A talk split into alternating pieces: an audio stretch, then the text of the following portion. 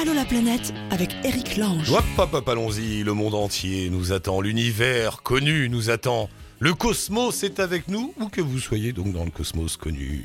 Pouvez nous joindre et nous, raconter, à quoi il ressemble. Vous nous laissez un message sur la page Facebook de la planète ou via le blog. Dans un instant, notre ami Samuel, ça y est, ils vont ouvrir leur backpacker à Lyon. C'est une longue histoire. C'est du Jones qui s'est réuni en disant on va monter un backpacker à Lyon, on va trouver des sous, on va acheter un immeuble, je te jure. Et ils font un éco-responsable hôtel backpacker. Ça ouvre en mai. Les nouvelles tout à l'heure avec Samuel. On sera aussi sans doute avec Émilie qui nous attend en Colombie où elle vient d'arriver après un voyage sur le fleuve euh, Amazon en provenance du Brésil si j'ai bien compris. On devait la voir dans une émission précédente, ça n'a pas marché. Là maintenant je l'annonce. À chaque fois que je l'annonce ça marche pas. Je suis un peu embêté. Peut-être que ça va marcher aujourd'hui. Et euh, ah, on va dans le Roi Cibus. Allô la planète avec Chapka. Salut Fabien. Bienvenue. Salut Eric. Merci. T'es dans le Roi Cibus Exactement, exactement, ma porte de la chapelle. Là. Moi, je, je, j'ai atterri il y a, il y a une demi-heure et, euh, et j'ai, suis, je suis, j'ai sauté dans le bus. Et me voilà. Ah, j'aime bien. Ça m'amuse de vous avoir comme ça, soit sur le départ, soit sur le retour. Tu descends tout juste de ton, de ton avion, donc qui arrive des États-Unis. Exactement, de Chicago, ouais. De Chicago, t'as fait, as fait un voyage là-bas pourquoi? Pour le, le, plaisir, le travail euh, euh, Un peu des deux. J'étais, euh, j'étais là-bas pour une, pour participer à une conférence, une grande conférence comme je, je grande conférence sur la Renaissance. Des, des, grandes sociétés américaines comme ça. Et donc je parlais dans une des sessions de la, de la conférence et c'était, c'était à Chicago là ces trois derniers jours, là, de jeudi à samedi. Et, euh, et, voilà. Et puis juste avant, je suis allé à Détroit. Alors on va en parler. Attends, on va en parler, mais d'abord je vais savoir comment se fait-il qu'un Français comme toi soit invité à faire des conférences sur les renaissances de l'économie américaine ou des grandes entreprises? Non, non, non, du tout, du tout. Sur la, en fait, c'est une société sur le sur la Renaissance en général, et donc tu as des historiens, des historiens d'art, c'est assez ah, ah, et euh, des littéraires, euh, des philosophes, etc. Et, et de, de, tout le de le monde du monde entier. Et en fait, tu postules et il faut voir s'ils te prennent ou pas, quoi. C'est toute la question. Et là, ils m'ont pris cette année. Et, euh, et donc, c'était assez cool. Ça faisait la deuxième fois. L'année dernière, c'était à Boston. J'avais participé aussi. Mais, mais euh, pourquoi toi? Qu'est-ce que tu fais dans la vie? Euh, Moi, je fais une, je, je, viens de finir ma thèse euh, d'histoire de l'art, donc euh, donc sur sur la peinture italienne de la Renaissance. Donc c'est pour ça que ça, ça, fonctionnait, ça fonctionnait bien là dans la dans la conférence, ça marchait ça marchait bien. Tout à fait discrètement entre nous, quand tu fais une conférence comme ça pour le pour les États-Unis, est-ce que tu es payé? Est-ce que les frais sont payés? Est-ce que quoi? Ça marche Non, non, non, le, la fac m'en rembourse une toute toute petite partie mais euh, mais c'est tout. Non non, sinon c'est sinon c'est à, à, nos frais. Parfois, tu peux avoir une bourse de la part de la conférence, mais elles sont assez rares. Donc, euh, bah, j'avais postulé et là pour la bourse, je n'avais pas été je n'avais pas été pris. Donc euh, donc non non, c'est un peu à ma un peu à mes frais. C'est pour ça que le, le, ces conférences-là qui ont lieu dans des grands Hilton, c'est dans des grands hôtels ouais. comme ça, euh, on peut loger là, mais euh, bon, en Airbnb, ça va quand même beaucoup mieux pour le portefeuille. Quoi. Ah oui, donc vous, vous frimez dans la salle de conférence du Hilton et tout le monde en backpacker euh, le soir. Non, il y en a qui, y en a qui restent quand même, mais, euh, mais, moi non, moi quand même. Il fallait, il fallait quand même pas rester au Hilton, ça coûtait un petit peu cher. Donc tu fais ça pour la beauté du geste et la transmission du savoir. C'est bon? Exactement. C'est très. Exactement. Non, mais c'est bien. Je sais, je connais. Euh, et alors, mon cher Fabien, donc t'en as profité pour aller faire un tour à Détroit, qui est une ville ouais. qui, qui, qui vit un truc étonnant aux États-Unis. Hein, c'est euh... très très étonnant, oui. Oui, oui. C'était euh, une, une, une, une, découverte, mais comme euh, voilà, j'avais entendu, je pense comme toi, comme un peu tout le monde, le, voilà la renaissance de, de la ville. Mmh. Et, euh, je voulais aller voir un petit peu. Bon, il y avait un, il y a un très beau musée, euh, un très beau musée des Beaux Arts aussi que je voulais aller, je voulais aller visiter. Mais voilà, je voulais voir un petit peu à quoi ressemblait la, Alors... la ville de Détroit et c'est assez, euh, assez étonnant. Alors, non, juste pour rappeler en deux mots l'histoire, Détroit, c'était la ville historique euh, des usines Ford, on fabriquait les voitures là-bas. Ouais. Et c'est une ville qui a eu un, un, un, fort succès, enfin une expansion économique incroyable. Oui. Et puis après, dans les années, je sais pas, 70, 80, ça a commencé à se détériorer. Euh, on fabrique plus les voitures aux États-Unis. Et puis là, la ville est morte complètement. Tout le monde est parti. Et il paraît ils que ont perdu, euh, ils ont perdu, je crois, 30, 30% de leur population sur les 15 dernières années. Donc c'est quand même, quand même assez énorme. Et il paraît qu'on voyait Enfin, on a vu ces photos de la nature qui revenait dans la ville, les immeubles abandonnés, mmh. les routes craquées avec les arbres qui repoussent. Euh, c'est comment alors en vrai? Ben c'est un peu, c'est un peu comme ça. Alors déjà, moi, la, la première, la première impression, c'est que c'est vraiment la première fois où je vais aux États-Unis, parce que ouais, Chicago, Washington, New York et puis tout ça, t'as des gens dans les rues, ça bouge, etc. Là, à Détroit, tout le monde prend sa voiture. J'étais le seul dans la rue. Hein. J'étais le seul à marcher, euh, à marcher dans, dans les rues. Vous pouvez faire euh, une demi-heure dans la rue sans, sans croiser absolument personne, ce qui est assez euh, euh, étonnant, un peu inquiétant parfois, je t'avoue Ah oui. aussi. Mais euh, et sinon, mais ouais, sinon t'as plein de t'as plein de bâtiments soit abandonnés. T'as une immense gare, un peu un peu dans les euh, un petit peu sur le sur les aux abords de Détroit, immense gare abandonnée dans les années 80. Un mec l'a racheté, il voulait la détruire. La ville a dit non. Euh, mais, euh, mais, elle est là, personne ne peut en faire quoi que ce soit. C'est un bâtiment tellement, tellement gigantesque que- qu'il faudrait des millions de dollars pour la rénover. Et, et voilà, et t'as plein de t'as plein de bâtiments comme ça qui qui sont qui sont repris par des gens, des, des, petites maisons qui sont reconstruites, qui ont l'air abandonnées mais qui sont habitées. C'est très très étonnant et c'est vraiment euh, ouais, une sensation de à la fois de de, de, mort récente et de, début de renaissance quand même. On est vraiment encore sur le début. hein.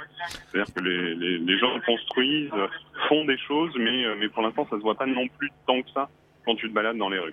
Il y a un petit côté film euh, post-apocalyptique, non? Oui, complètement, complètement. Bah, je te dis, quand tu marches dans la rue et pendant une demi-heure et que tu es tout seul et bon, t'as des voitures qui passent sur le côté et encore même pas tant que ça. Euh, c'est euh, c'est assez euh, assez étonnant quoi. Quand je suis allé au musée qui est qui est quand même euh, à peu près au centre-ville, tu marches pendant une heure, tu vois une dizaine de personnes en une heure quoi, dans les rues. Euh, c'est très bizarre, c'est très très étrange, mais c'est une vraie une vraie bonne expérience. Euh, Est-ce que c'est à pas, tu sais, on dirait le symbole de la, de, de, de la ville fantôme américaine. Tu sais, avant, du temps des chercheurs d'or, ils s'installaient sur Mm. un endroit, quand- et quand le filon d'or était dans le Colorado, là, quand le filon Oui. était épuisé, ils partaient, ils laissaient la ville, ils abandonnaient, ils allaient ailleurs. Finalement, c'est un peu la même histoire, mais à l'échelle d'aujourd'hui. Le- Oui, c'est ça, et à l'échelle industrielle. C'est-à-dire tout le monde s'était réuni là vraiment pour les euh, pour le, la, la construction de voitures, pour l'automobile. À partir du moment où ça a périclité, tout le monde, enfin tout le monde non, mais euh, beaucoup sont partis et ça se ça se ressent ça se ressent dans la ville. Alors après ça se ressent, il y a des il y a, il y a- alors un petit peu à l'extérieur, mais tu as des, des, des grands des potagers urbains qui commencent à renaître aussi pour faire vivre les quartiers. Donc ça c'est assez euh, assez intéressant. Et puis tu as des quartiers laissés complètement à l'abandon. Et là, il y en a un particulièrement que j'ai visité où tu as un artiste, ça fait 30 ans, lui, son fils et puis des, des amis à lui qui l'ont repris.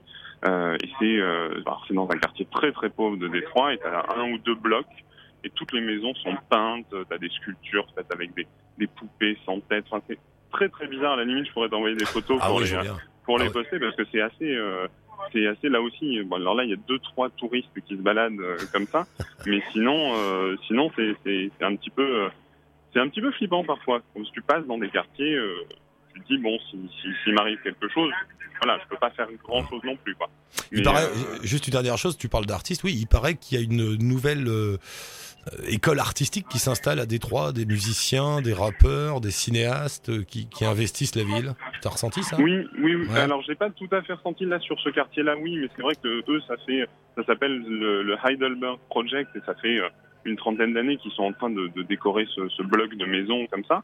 Euh, après, euh, après, oui, ça se, ça se voit quand même. T'as des, t'as des, des, des, hum, en termes artistiques, t'as des boutiques qui s'ouvrent. Par exemple, t'as des boutiques de, de vinyle qui s'ouvrent. J'en ai vu une ou deux dans un quartier où tu t'attendrais pas du tout à en voir. Euh, c'est, euh, je pense que oui, je pense que tu dois avoir, ça doit être assez propice aux artistes. Euh, ça doit amener l'inspiration quand même une ville comme ça.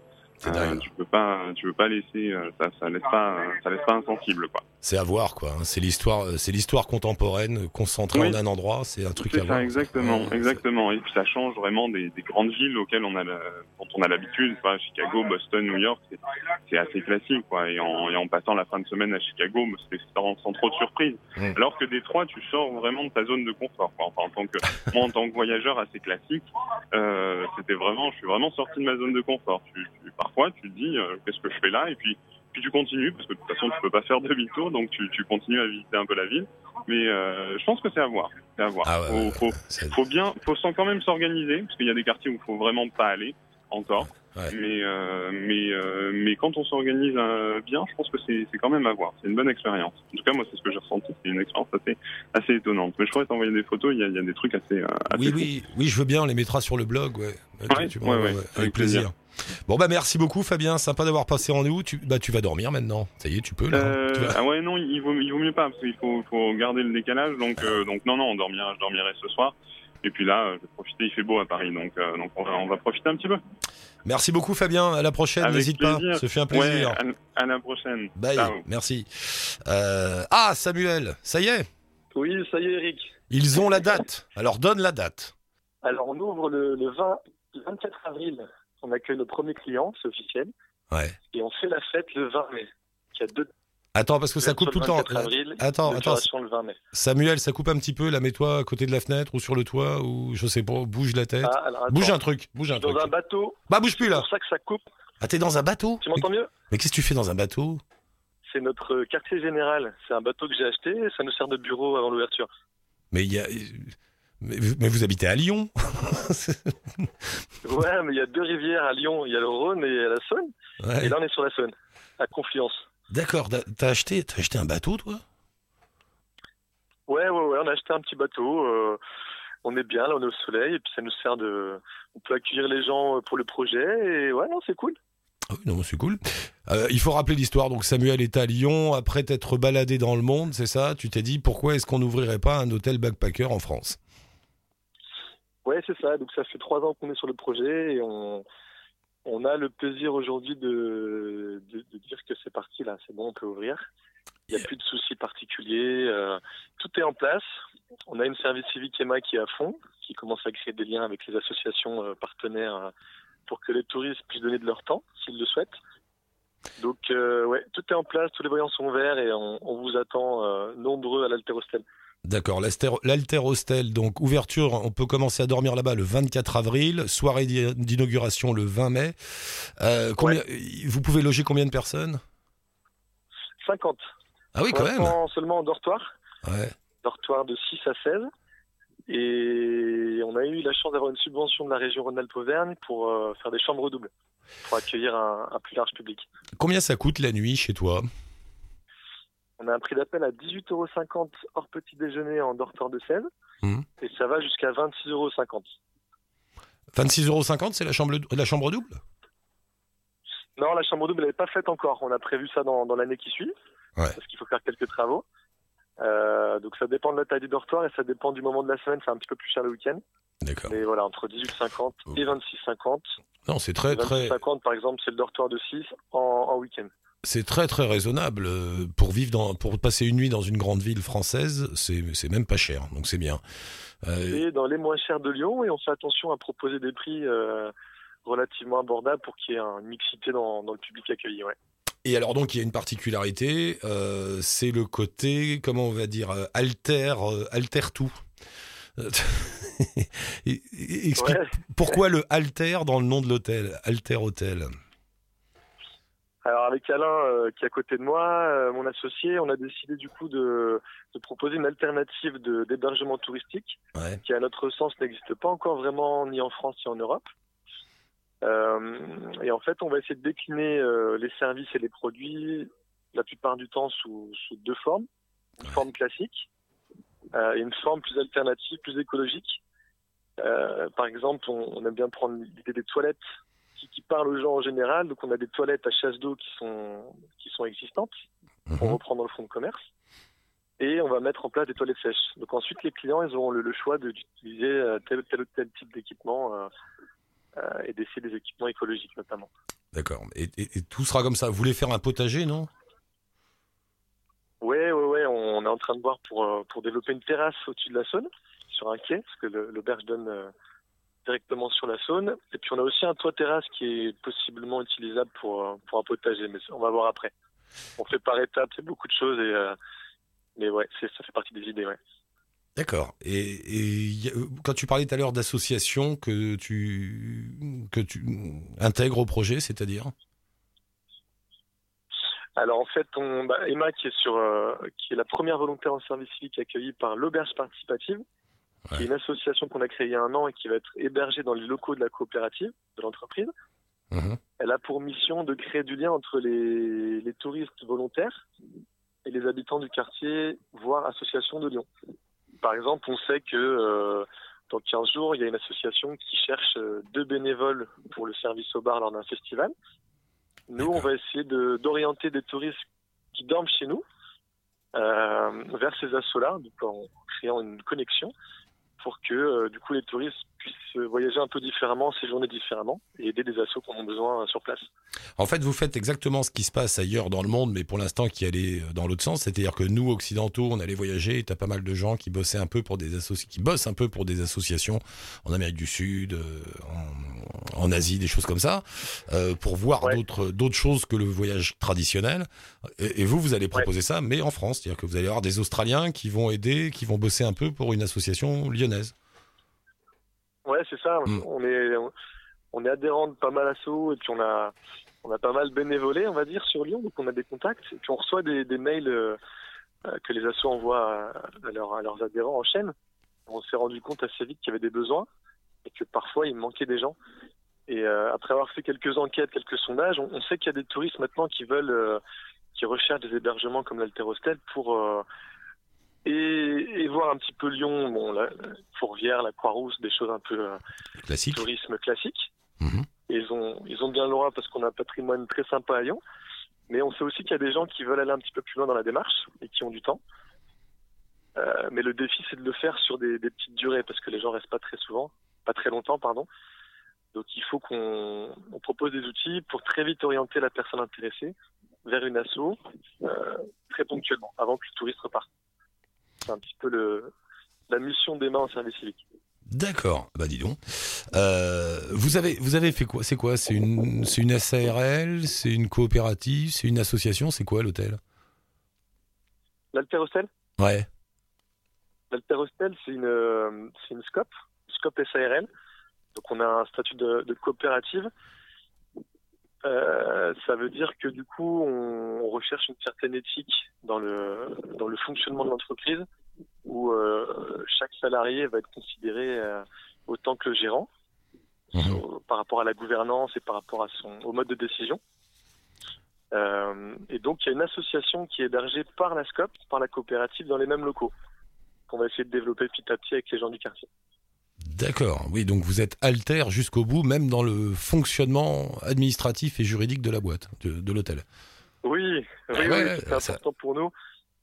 Et après, l'intérêt aussi, l'avantage, c'est que ça te donne accès à des financements de l'économie sociale et solidaire. Ah ouais. Euh, donc, on a pu monter notre plan de financement, par exemple, avec le Crédit Coopératif, la NEF, qui sont des banques de l'ESS, euh, d'autres structures de Lyon. Et puis, on a, on a des groupes de cigales. Je crois que je t'avais expliqué déjà à l'antenne. Oui, c'est c'est de l'argent différent, c'est ça C'est non. Vas-y, explique-moi. C'est de l'épargne solidaire de particuliers Voilà. qui, si tu les, arrives à les convaincre que ton projet est dans leur, dans leur éthique, dans leurs valeurs, ils, ils t'aident du coup sur, sur le démarrage au niveau financier et puis aussi au niveau compétences. Donc nous, on a la chance d'avoir trois groupes de cigales, donc c'est 50 personnes qui nous accompagnent. Ah, vous êtes vraiment dans une économie, euh, une nouvelle forme d'économie. hein, Vous êtes précurseur. Ouais, ça marche, ça marche. On a plein d'exemples sur Lyon euh, et sûrement sur Paris, partout en France, de bah, d'associations, d'entreprises Ah. qui, qui se montent comme ça et ça crée des réseaux particuliers. Donc on a on a des partenaires, fournisseurs euh, notamment euh, un peu privilégiés qui on se comprend très vite. Oui, et ça puis va plus vite pour monter des, des projets. Et du coup, l'objectif premier de ce genre de projet, c'est moins le profit que de faire vivre le projet lui-même. Enfin, il faut gagner des sous pour manger, bien sûr, mais vous n'êtes pas dans une course au profit, alors. Non, on aimerait bien en vivre euh, suffisamment parce que ça fait un petit moment qu'on est dessus. Mhm. Mais euh, l'idée, c'est pas de gagner des millions, bien sûr, c'est de d'embaucher. Que, euh, en fait, pour pour résumer un petit peu, si on a des, des bénéfices euh, la première année, Mhm. euh, c'est divisé en trois. Il y a une part qui est reversée à l'entreprise pour la pérenniser, pour avoir des fonds propres. Il y a une part pour les, les associés et il y a une part pour les, les salariés. Mhm. À peu près un tiers, un tiers, un tiers. Donc tout le monde, euh, normalement, euh, profite du fait qu'on on avance dans le même sens. Quoi. Mais vous ne mettez rien, mais vous ne mettez rien au Panama. Ben non, on n'a pas Ben de non. contact là-bas, non. Non, non, Ben c'est tout sur Lyon. Non, c'est pour ça que je dis que c'est une nouvelle économie, parce que l'économie du 20e et début 21e, c'est quand même de mettre le pognon au Panama, tandis que vous, non, voilà, c'est une nouvelle forme. J'espère que ça marchera pour vous. Je t'entends pas très bien, Eric, par contre. C'est pas grave. Euh, Samuel, cher ami, bravo. Euh, démarrage, donc ouverture le 24. On met un lien, bien sûr, sur le blog d'Allo la planète, la page Facebook, tout ça. Allez-y, allez dormir chez eux. L'invitation, je sais, tu nous invites, nous, Allo la planète, à venir le 20 mai pour faire une émission là-bas. Euh, promis, promis, je sais, je, je réponds pas à tous tes messages parce qu'en ce moment, on est justement, nous, de notre côté, en train de voir comment on va faire pour pérenniser l'émission l'année prochaine. C'est en bonne voie. Et je m'occupe de ça rapidement pour, pour essayer de venir le 20 mai. Promis. Ok, super. Ça marche. Merci beaucoup Samuel. Bonne chance à vous. On croise les doigts. On est avec vous. Merci beaucoup, Eric. Et bravo. Bonne Bravo. journée, à bientôt. Bye, à Salut. bientôt. Bonne route. Allô Émilie? Émilie. Allô Eric? Oui, bonjour Émilie, on te réveille, je sais. Voilà. Il est 8h moins 10 à Bogota. Bon, ça va 8h moins 10. Tu sais que la France se lève à 6h du matin en moyenne? Ah bon? Ah Oui, mince voilà, ouais, 8h moins 10, ça va. T'es où? T'es en Colombie, Émilie? 9h, donc... euh, T'es en Colombie, là? Oui, je suis en Colombie. Et- Ouais. Mais c'est comment? T'es où? T'es dans un backpacker, un hôtel de luxe, euh, un bus, dehors? T'es où? Eh bien non, je fais du couchsurfing. Donc t'es chez des gens. Euh, je suis- Voilà, exactement. Et c'est comment? C'est une maison? c'est cool. C'est une maison? Non, c'est un appartement. Ouais. Un appartement au dixième étage, donc j'ai une super vue en plus. À Bogota, c'est ça? À Bogota, exactement. Bon, Émilie, de la Colombie. Émilie, il faut que tu me racontes ton voyage parce que j'ai essayé de comprendre ce que tu faisais à partir des messages que tu laisses sur ta page Facebook. Je comprends rien. Ouais. Brésil, Salvador, euh, du fleuve en Amazonie, de la Colombie. euh, Je, je, je comprends rien à ton parcours. Euh, c'est quoi ce voyage? Voilà, c'est quoi? Qu'est-ce qui se passe? euh, pour, pour résumer un peu, parce que je suis partie depuis un moment euh, de France, je suis partie ben, le, le premier jour des Jeux Olympiques, en fait, au mois d'août. Ah ouais Donc, euh, donc ça fait un, sacré paquet de temps, et je suis allée directement à Rio, parce que moi, je suis une grande fan des Jeux Olympiques. Donc, euh, Ouais, donc je vais passer deux mois à Rio pour les Jeux Olympiques et les Paralympiques. d'accord. Euh, et puis donc ensuite, je suis, euh, ben, j'ai voyagé en Amérique du Sud, donc je suis allée euh, au Paraguay, euh, au sud de la Bolivie, au nord de l'Argentine. Alors tout ça par voie terrestre, sans prendre l'avion. Euh, et puis de l'Argentine, je suis allée en Uruguay, puis je suis retournée au Brésil. Parce que le, alors le Brésil, c'est vraiment mon pays préféré de l'Amérique du Sud. Donc j'y ai passé bah, 90 jours, parce que quand on rentre au Brésil, on nous donne 90 jours sur le passeport. Donc, euh, et, et en fait, je voulais aller en Colombie ensuite. Et euh, bah, les, les vols, en fait, Brésil-Colombie sont vraiment super chers. Hmm. C'est quasiment le même prix du, du Brésil euh, pour aller en Europe que pour aller en Colombie. Alors que les vols intérieurs sont beaucoup moins chers. Donc je me suis dit, bah, tiens, je vais passer par l'Amazonie. Ouais. Donc, euh, depuis le carnaval de Salvador, là, depuis Salvador, j'ai pris un vol pour euh, Tefé, qui est un petit peu plus loin que Manaus, en fait. Ouais, allô? Ah, allô? On t'entend plus très bien là. Vas-y, re- remets-toi où là où t'es Ah, j'ai pas à la connexion. Ah, la connexion est pas bonne. Hein. T'en étais, à- t'es allé dans une ville Ouais. plus, plus loin que Ah, Manaus. vous Ma- m'entendez mieux? Ouais, ça y est, on t'entend bien là. Ouais, voilà, je suis allée plus loin que Manaus, en fait, parce que Manaus, euh, Tabatinga, en fait, qui est la triple frontière, c'est-à-dire euh, Colombie, Pérou, euh, Brésil, euh, ben, c'est quand même à six jours de bateau. Donc je me suis dit, ça fait un peu long. Donc je suis allée à Tefé, et puis pour voir, en fait, parce que je connaissais déjà Manaus. Et puis, euh, et puis j'ai pris voilà, le bateau sur l'Amazone, j'ai remonté l'Amazone, et puis je suis donc arrivé en Colombie, à Laetitia. Alors attends, attends. Euh, je t'arrête, vas-y, Émilie. Je t'arrête, Émilie. Je voudrais un point sur ce voyage en bateau parce qu'on a quelques auditeurs qui ont déjà fait ça. À chaque fois, je trouve ça génial. C'est des bateaux qui, Ouais. qui, qui, qui sont le long du fleuve, enfin, qui se baladent sur le fleuve Amazon. Et c'est comme des espèces de bus dans lesquels tu montes, tu descends, tu dors sur un hamac. Enfin, c'est tout un, c'est tout un trip. Bah, c'est- tout à fait ça, quoi. C'est euh, ouais, des bus, c'est vrai qu'on peut dire ça. Longue distance, quoi. Puis ça avance doucement, hein, parce que j'ai quand même mis 4 jours. Euh, enfin, il y avait quand même 1000 km. Mais... Et puis, bah, on monte, on descend. Bah, les gens montent, descendent. Alors, les touristes, en général, ils vont de Manaus à Tabatinga. C'est rare qu'ils qu'ils montent en chemin, quoi. J'étais la seule. Et puis, en fait, ce qui est super de remonter l'Amazone, moi je trouve c'est vachement mieux de remonter l'Amazone que de le descendre, parce que le bateau euh, longe la, la nature, enfin longe le bord, quoi, le bord du fleuve. Donc on voit super bien la nature, on voit euh, la végétation.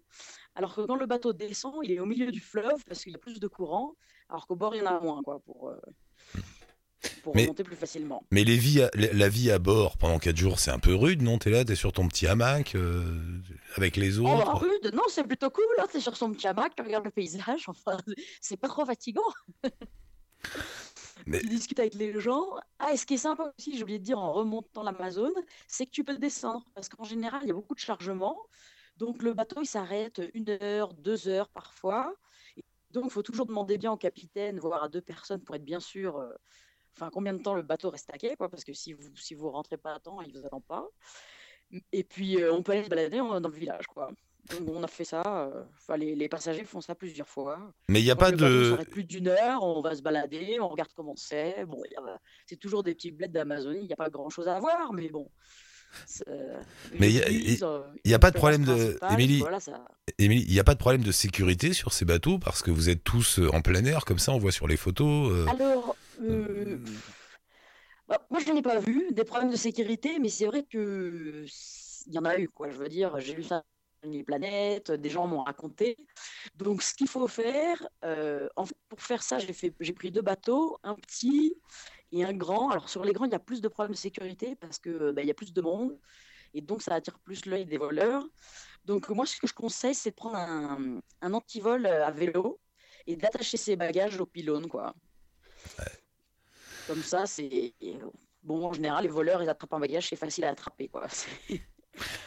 Et donc, Ça permet de dormir plus, plus sereine, quoi, plus sereinement. attends, deux, trois petits trucs aussi que je pioche au pif euh, sur ton blog. Tu parles d'un endroit absolument merveilleux euh, au, au Brésil qui est Itacar, à Bahia. Qu'est-ce que c'est que cet endroit? Tu dis que c'est un paradis. Voilà, Alors, Itacaré, c'est euh, c'est un endroit magnifique au sud de Salvador. Mais j'y étais à peu près il y a un mois. Et, euh, et alors, l'état de Bahia, c'est sublime en général. hein, parce que j'ai pas encore mis tout le blog à jour, mais Itacaré, c'est super euh, pour le surf. Et puis, il y a Morro de São Paulo aussi, qui est à côté de Salvador. Alors, ça, c'est super pour les plages et la fête. quoi. C'est un peu le genre le Ibiza du Brésil. Et euh, j'ai passé à peu près un mois bah, dans l'état de Bahia, quoi. Donc, euh, c'est vrai que Bahia au Brésil, c'est vraiment super. hein. Des plages. bah, vous pouvez voir les photos sur le blog euh, travelandfilm.com et, euh, et vraiment Itacaré, euh, j'ai trouvé ça paradisiaque. quoi. C'est le décor carte postale. Et c'est là où on va faire la fête alors, si j'ai bien compris. Euh, non, Itacaré, c'est là où on va faire du surf. Ah d'accord. Et pour, et pour et la fête de São Paulo, que, que j'ai pas encore mis sur le blog, mais que ça, ça devrait venir cette semaine, c'est là où on va faire la fête. Autre Donc, petite interrogation. Bon, Salvador, Sal- Salvador, c'est connu, Salvador de Bahia. En fait, j'étais pour le carnaval. Donc euh, ça, c'était aussi, euh, ah, c'est le deuxième plus gros carnaval du Brésil après Rio. quoi. Autre petite interrogation, les dauphins du lac Tarapoto. Je sais pas où est le lac, je sais pas où sont les dauphins. Euh, C'est quoi cette histoire? Al- Alors ça, c'est euh, à la frontière, donc la triple frontière. Ouais. Pérou, Pérou, Colombie, Brésil. Donc à Leticia, il y a pas mal d'e- d'excursions à faire. Et je suis allée à Puerto Nariño, qui est donc à 70 km en remontant le fleuve Amazon. Il y a un petit bled comme ça, vraiment, euh, où il n'y a pas de voiture, euh, super tranquille, et vraiment joli. Donc il y a l'Amazon, et à l'intérieur du, village, quoi, sur le côté de l'Amazon, il y a des lacs. Et, euh, et dedans, il y a des dauphins roses et des dauphins gris. Donc j'ai fait un petit tour de bateau pour aller voir les dauphins. Et, et on en a vraiment vu beaucoup, on a vraiment eu de la chance, on pouvait même nager avec eux.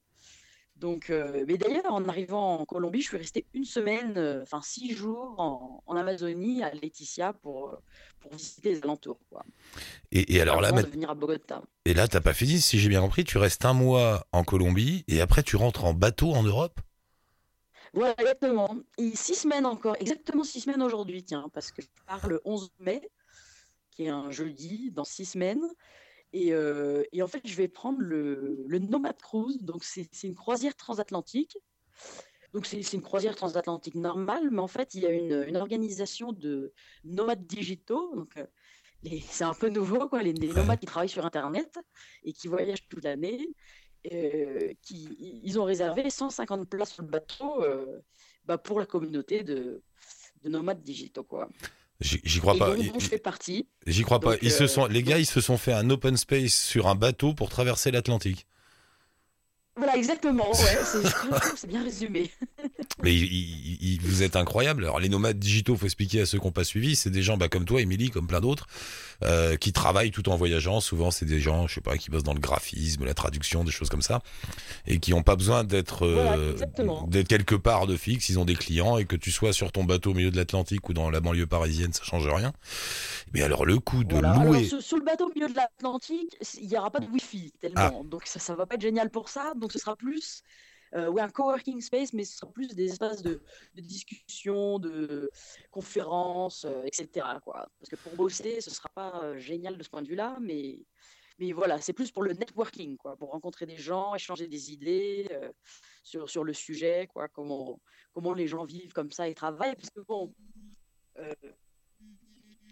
ah, ah, ah, on la perd.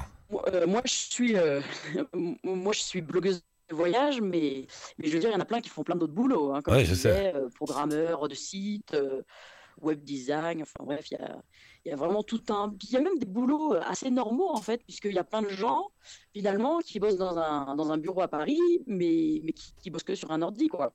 Ah ouais. Donc, euh, donc maintenant, il y a, je trouve qu'il y a des entreprises, en fait, qui commencent à dire à leurs employés, bon, bah, vous pouvez travailler de la maison.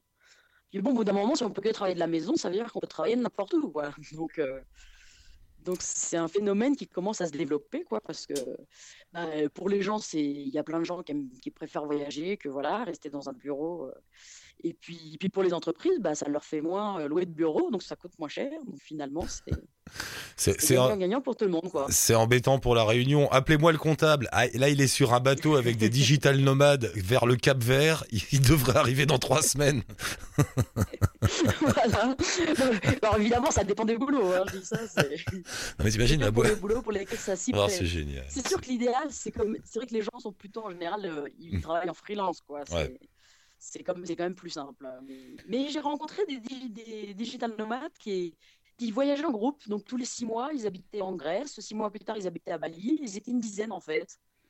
Oh, c'est génial. Euh, Je sais pas, ça, ça s'y prêtait bien. C'était une dizaine bah, de jeunes et puis. euh, ils, ils se décidaient ensemble, ils disaient tiens on va aller passer six mois à Bali, après on va six mois aux Philippines, puis, euh, puis en fait, les, les digital nomades, ils choisissent toujours un endroit tant qu'à faire où il y a du soleil où la vie oui. n'est pas trop chère. Ah bah on va pas aller à Donc, Roubaix, ça, hein, peu c'est sûr. importe l'argent qu'on gagne, on toute façon- mieux que Mais on ouais. vit mieux qu'à Paris, quoi. C'est assez étonnant. Mais non, c'est marrant le décalage quand je t'entends raconter cette génération qui travaille comme ça à Bali ou n'importe où. Et puis les discours que j'entends ici des, du personnel politique qui parle du monde du travail. T'as envie de dire, les gars, vous êtes restés bloqués au XXe siècle. Il se passe des choses là. Va falloir vous renseigner un petit peu. Vos électeurs, ils sont sur un bateau dans l'Atlantique. Ils sont, c'est fini tout ça.